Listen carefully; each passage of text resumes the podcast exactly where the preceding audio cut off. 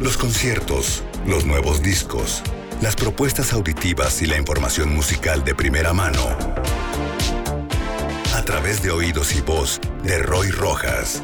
Viernes de nueva música en Trion Live.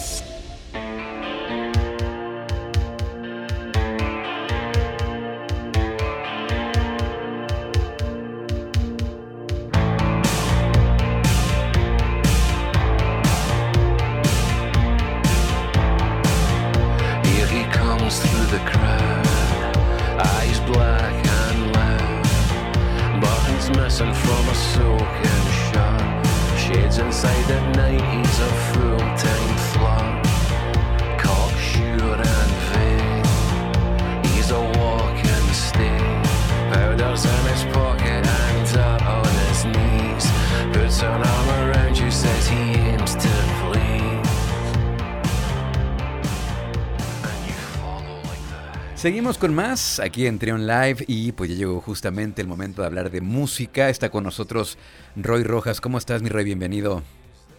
Hola, hola, mi Luis. Aquí como, como cada viernes con un, un, gusto estar de este lado hablando de... Dicen por ahí que... Creo que siempre digo esto, pero no importa. Eh, dicen por ahí que el fútbol es lo más importante de lo menos importante. Yo creo que no es así, es es la música, pero cada quien tendrá su opinión, Luis. Cada quien tendrá sus preferencias. Oye, eh, pues desde ayer ya empezaba a platicarle al público, de hecho desde la semana pasada ya lo empezábamos a comentar, Roy, que estamos eh, preparando este, estábamos preparando este conteo regresivo con lo mejor del 2021 en cuanto a música. Es, ha sido un año en el que ya parece que las eh, actividades del espectáculo, eventos en vivo, etcétera, ya están retomando la actividad y eso también se vio eh, de alguna forma reflejado en la música, ¿no?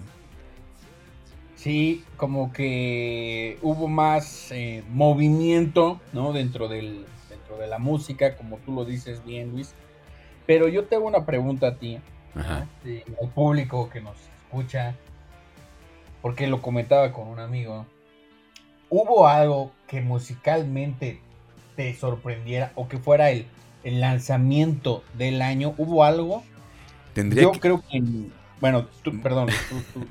Tendría que analizarlo a detalle. Ha habido cosas que sí llaman la atención, pero un suceso musical importante eh, plasmado en un álbum, me parece que no. No, me parece que no. Este, hay cosas que llaman la atención, pero así algo que haya marcado como tal el 2021 creo que no. Exacto, yo ahí sí... Eh, o sea, el año pasado hubo dos discos que surgieron, salieron justo al principio, cuando empezaba a cerrarse todo, que era el de The Weeknd y el de Dua Lipa, y los dos tuvieron toda la fuerza para convivir con, con el público durante todo 2020. Este año yo no sé yo no percibí algo parecido. Quizás hubiera sido eh, Donda de Kanye West, pero al final, entre que lo sacaba y no lo sacaba, y estos performances extraños, y entre que subía y no subía el disco, y entre que fue un disco muy largo, y entre que como que ni es lo que esperábamos, y ni él creo que le resultó como él esperaba. Sí, sí, pues ya platicamos en su momento, hace unos meses, que más bien parecía un experimento mercadológico más que una, eh, una pieza de música o un, álbum. Entonces, este, pues sí, creo que le ganó más la parte mediática que la parte artística, creo yo, que fue más el, ruido que se hizo que lo que realmente ocurrió con, con Donda de Kanye West. Pero bueno, así las cosas. Eh, lo que sí es que este año tuvo de todo, tuvo pues lanzamientos eh, tanto eh, pues prácticamente de todos los géneros, porque pues el 2020, el 2020 si recuerdas, muchos de los lanzamientos eran estos, estas producciones caseras que se hacían a propósito de, pues, de la pandemia, porque no se podía andar libremente por, por el mundo, ¿no? Entonces creo que muchos artistas aprovecharon para hacer este, estos experimentos caseros que fue lo que marcó tal vez el, 2020.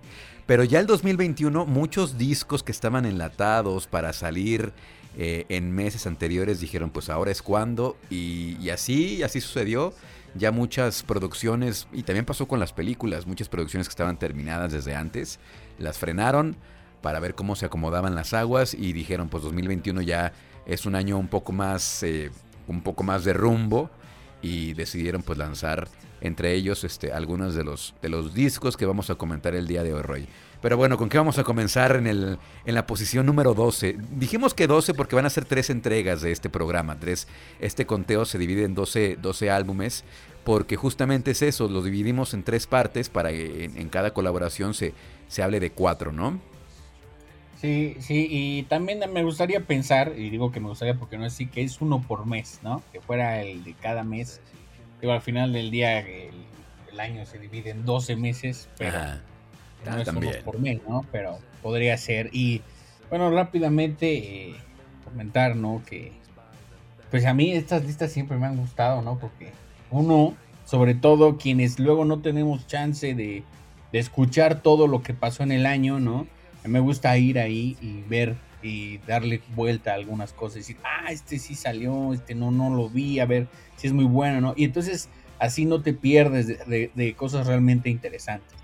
Bueno. Pero bueno, el número 12 eh, pusimos a Arab Strap, eh, esta banda de Escocia, que después de 16 años publicó un nuevo álbum y que curiosamente a los medios británicos, que siempre son medios que se caracterizan por cobijar a los grupos de, Reino Unido, eh, lo han llamado su mejor álbum hasta la fecha, ¿no? De toda la historia de Arab Strap.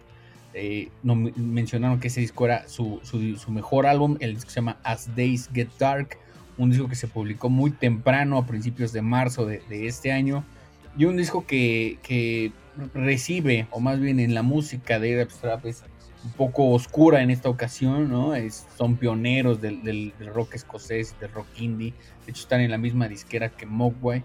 Y, y, aquí se ponen un poco ya más bien medio oscuros, ¿no? Tiene que ver, por supuesto, con, quizás más que por supuesto con la edad, ¿no? Algunos de los temas hablan justo de esta decadencia del, del, ser humano, ¿no? hay un tema que habla sobre la vejez y lo que va ocurriendo con el cuerpo. Y al final algunos temas lo terminan con humor. En este caso el vocalista dice, bueno, Mick Jagger es muy viejo, pero sigue bien. ¿no? Entonces creo que eso, eso puedo esperar de mí. Sí, no, no, no. El, el, comparativo es que pues si Mick Jagger ya a sus setenta y, tanto setenta y tantos años y con hace poco más de un año año y medio tuvo una operación de corazón y sigue dando conciertos, pues es un está la vara muy alta para las nuevas generaciones.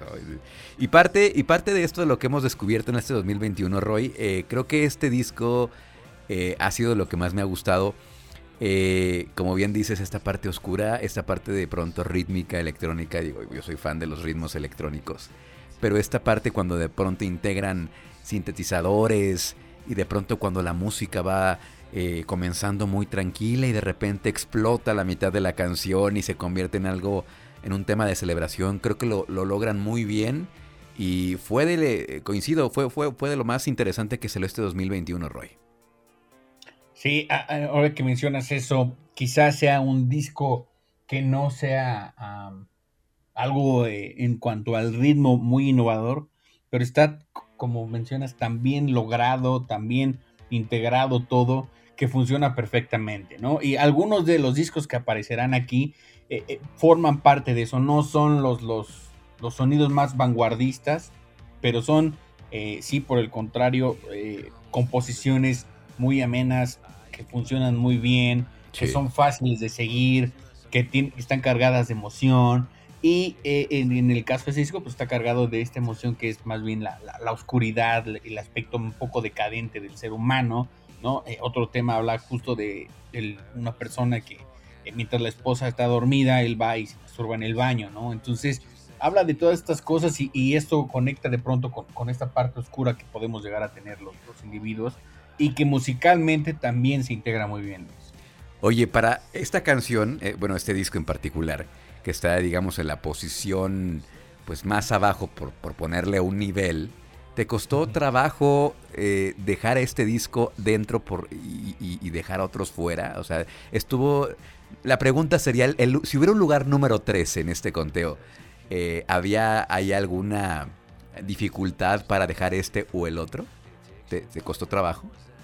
Sí, sí, sí, creo que bueno, en, la temática para el, digamos, el criterio, ¿no? Tiene que ver, por supuesto, con, con, al menos yo así siempre lo he hecho, ¿no? Que siempre que hago estas listas, siempre utilizo un criterio que es qué tanto es un sonido innovador en general, qué tanto es un propio, una propia reinvención dentro de la historia de la banda, qué tanto eh, el disco se fluye, ¿no? Tiene un ritmo, es dinámico y qué tanto está proponiendo, ¿no? En, algo, ¿no? Si de pronto suena muy bien, pero es algo que ya hemos escuchado y que no refleja parte de la, del contexto actual, pues pues no, no, se pone, pero probablemente sí se hubiera ido a, otro lugar. De hecho, eh, lo que hago habitualmente es saco los mejores 10 discos de la primera mitad del año y luego los, los segundos, o más bien los otros 10 discos de la otra mitad del año.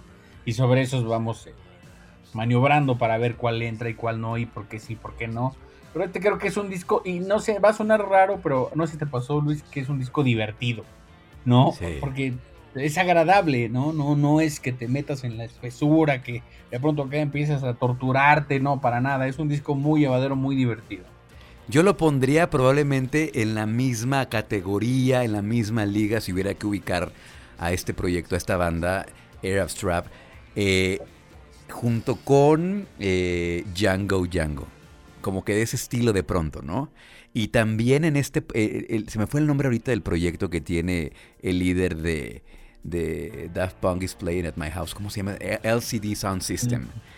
¿Recuerdas que también hablamos de un, de un proyecto que tiene, que tiene eh, alguien de ellos, no sé si es el, líder o alguno de los músicos, que también es esta, tiene como este estilo eh, de pronto como medio teatral, no se te hace como, ah, como que estas historias largas y de pronto tantos momentos y cargadas de, desde muchos sonidos.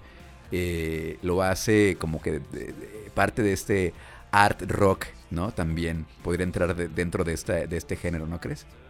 Sí, de acuerdo, de acuerdo totalmente, como lo dice, ¿no? Muy teatral, muy, muy narrado, ¿no? El, disco de Air Strap no es, es, van más bien contando, como, es, van, es como si estuviera contando pequeños cuentos. Bien, entonces, entonces ¿qué es lo que vamos a, escuchar a, continuación, Roy? Ahora, eh, uno de mis temas favoritos que se llama Bluebird, eh, es quizás de los más tranquilos, ¿no? Es muy, un poco muy acústico. Eh, y bueno, es algo que quizás sea de las tracks menos oscuros del disco, ¿no? Es más bien, creo que hasta cierto punto bonito.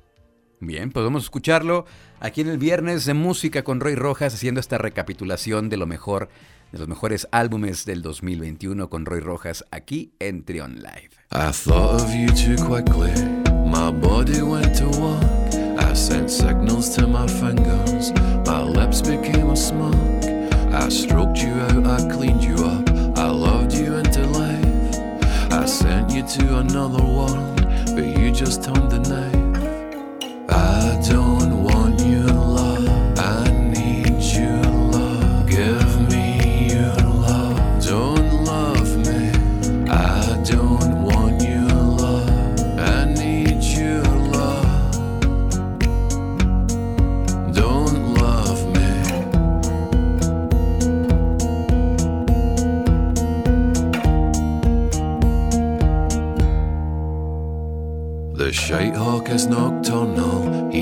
thrives in the night, hiding in the bushes as he hawks his shine. He knows what's black and white, and he knows what's good and true. He knows all the right thoughts to think and knows what's best for you. I don't want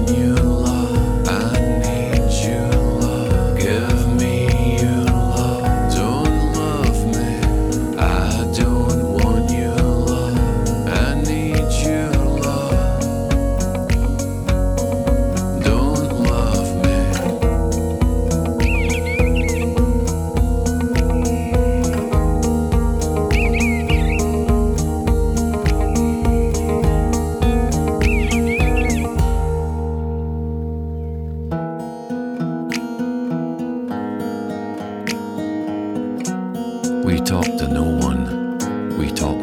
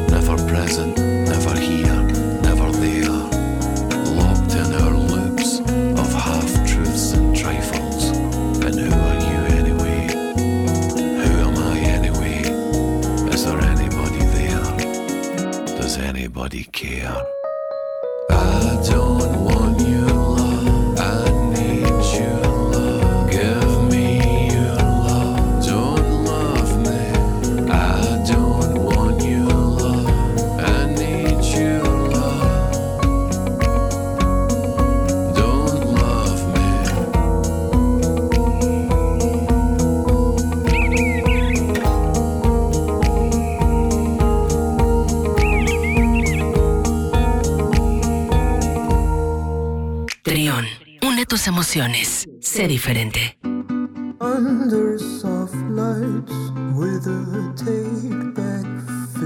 Seguimos con más aquí en Trion Live. Estamos escuchando este conteo regresivo con los mejores álbumes del 2021. Este, pues esta lista que ha preparado Roy Rojas. Ya saben que Roy Rojas está con nosotros los viernes hablando de música. Y pues para cerrar de una manera especial este 2021 hemos hecho, hemos preparado estas tres entregas eh, de estos 12 discos que eh, pues eh, con los criterios que ya platicó Roy, lo que, lo que tomó en cuenta para seleccionarlos y dejarlos dentro de este, de este conteo. Es así como ahora hemos llegado al lugar número 11, Roy.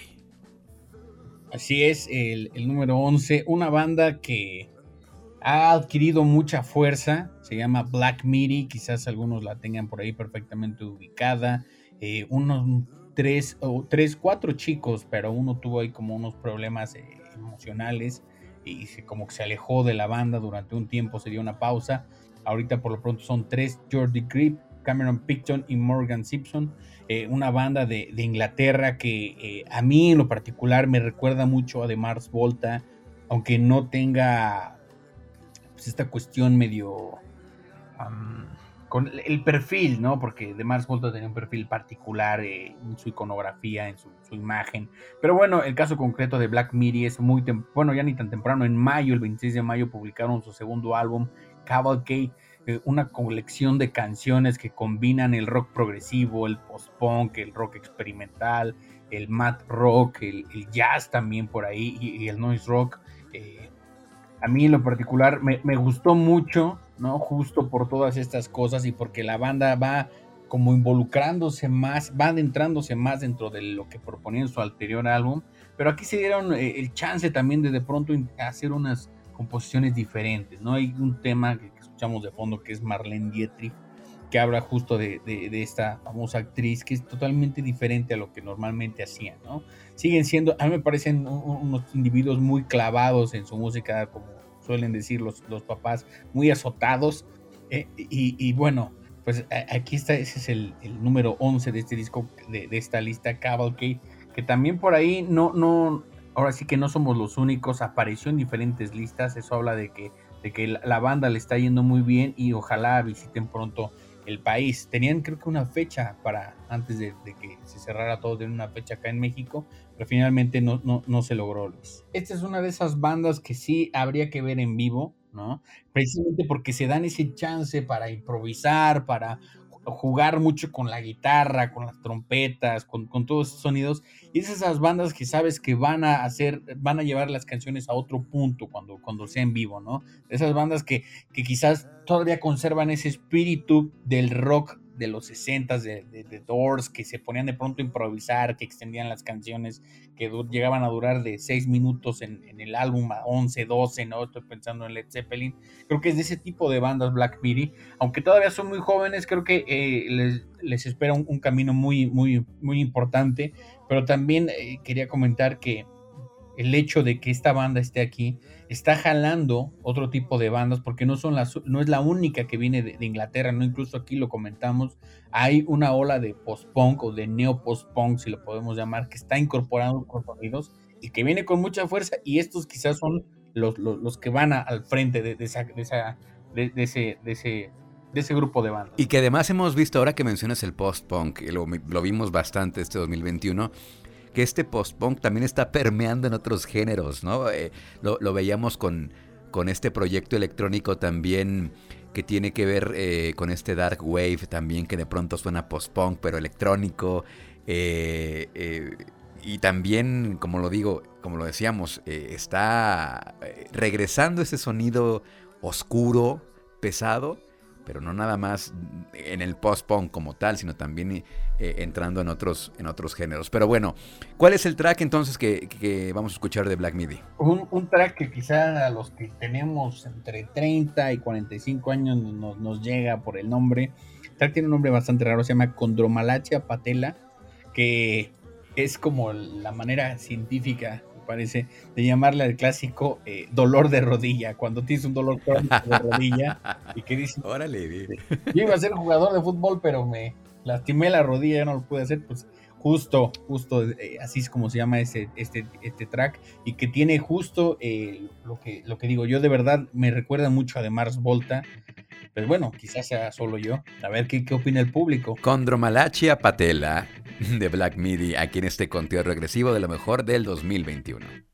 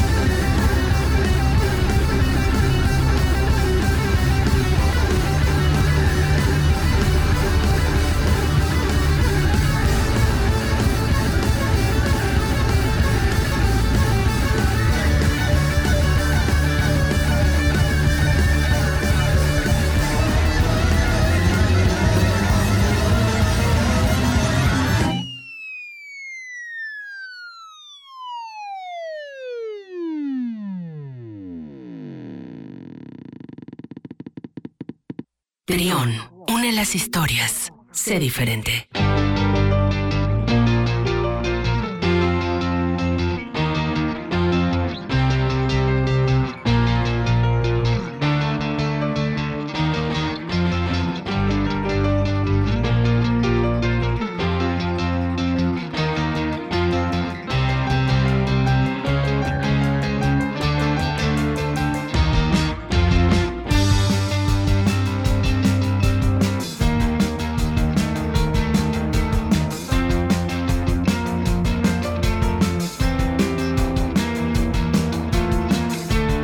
Qué bueno que siguen escuchando Trion Live. Eh, estamos escuchando a lo mejor del 2021, cortesía de Roy Rojas, que se dio la tarea de sumergirse en las profundidades de la Deep Web, no, de la Deep Web, no, de la música, en eh, lo que ha ocurrido este 2021, los, los lanzamientos que se dieron este año, y pues ha seleccionado 12 discos, y es momento de hablar de la posición número 10, Roy. Sí, un, un, disco muy parecido un poco en el sentido de, de, que no hay nada novedoso, ¿no? Musicalmente y líricamente. Está hablando de, de cosas eh, de fantasías, por así decirlo, pero que estos temas están tan bien construidos y están cargados de ese sentimiento que es imposible no, no, no, no seguirle el, la canción, ¿no? no dejarte llevar por ella. Se trata de Richard Dawson, un artista de, estatura bajita, se ve muy chistoso él, eh, de Inglaterra, que él normalmente hace folk, y una banda de Finlandia que es metalera, entonces se, se unieron para trabajar en este disco que se llama Henki, que significa algo así como fantasma o espíritu, y se trata de 6, 7 canciones que algunas llegan a durar 12 minutos, otras duran seis, y es una especie de, mezcla entre, eh, si juntaras a, Bob Dylan con, con, Iron Maiden, algo así, ¿no? Eh, esta mezcla entre el folk y el metal, que resulta en algo que no es estridente, que no es escandaloso, que no se pone, que no te puede llegar a estresar si no estás en el momento indicado y que es muy agradable justo porque esta parte del folk hace que las guitarras acústicas o electroacústicas no sean muy, no tengan mucho ruido, no, no tengan muchos efectos en, la pedalera. Y, lo que va contando ahí Richard Dawson es, es de verdad es maravilloso, se pone a contar historias de, de los griegos, aquí lo comentamos en, alguna, en algún tema, habla de una planta, ¿no? Que lograron recuperar después de miles de, de años de que estaba ahí como perdida. Y en, algunos otros, como el que escucharemos más adelante, ah, narra la historia de su mamá, de su experiencia viendo fantasmas cuando trabajaba en, un hospital en Newcastle. Entonces, este es uno de esos discos también muy divertido, ¿no? De pronto, por divertido me refiero a este sonido que, que, recupera la tradición de antaño y que quizás todos conocemos y cuando lo vuelves a escuchar dices, ah, eso está chistoso, ¿no? Como de Darkness, esta banda que imitaba a, los excesos del glam. Pues esta no, no imita esos excesos, pero es muy chistoso escuchar a Richard Dawson haciendo coros, e intentando hacer coros en agudo, ¿no? Y, sí es una de esas bandas que, que, como digo, las canciones funcionan tan bien que es imposible no, no meterlo, ¿no? Fue uno de los discos que más disfruté durante, durante todo este año. Muy bien, perfecto. Vamos a escuchar entonces precisamente de este disco que pusiste en el lugar número 10 este track que se llama Lily, aquí en este viernes de música con Roy Rojas. Recuerden, estamos, estamos haciendo una, un conteo regresivo de lo mejor del 2021.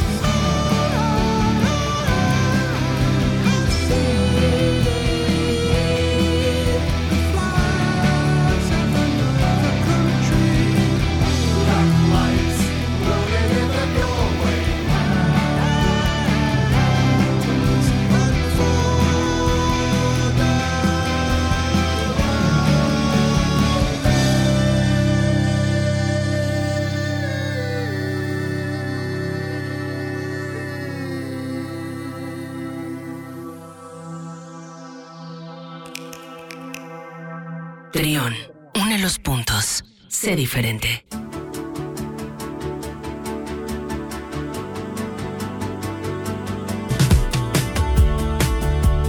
Qué bueno que siguen escuchando Trion Live. Eh, estamos llegando en este momento a la posición número 9, que es la posición donde vamos a pues a terminar la colaboración del día de hoy porque vienen todavía más más discos que comentar, pero eso sí lo hemos estado comentando con toda tranquilidad para que ustedes pues puedan tener un panorama más detallado de lo que ocurrió musicalmente en el 2021 y llega un disco que yo estaba esperando con pues con ansia, uno que es fan, ¿verdad? la quinta, me parece que es la quinta producción de estudio de The War on Drugs, Roy. Eh, esto, I Don't Live Here Anymore.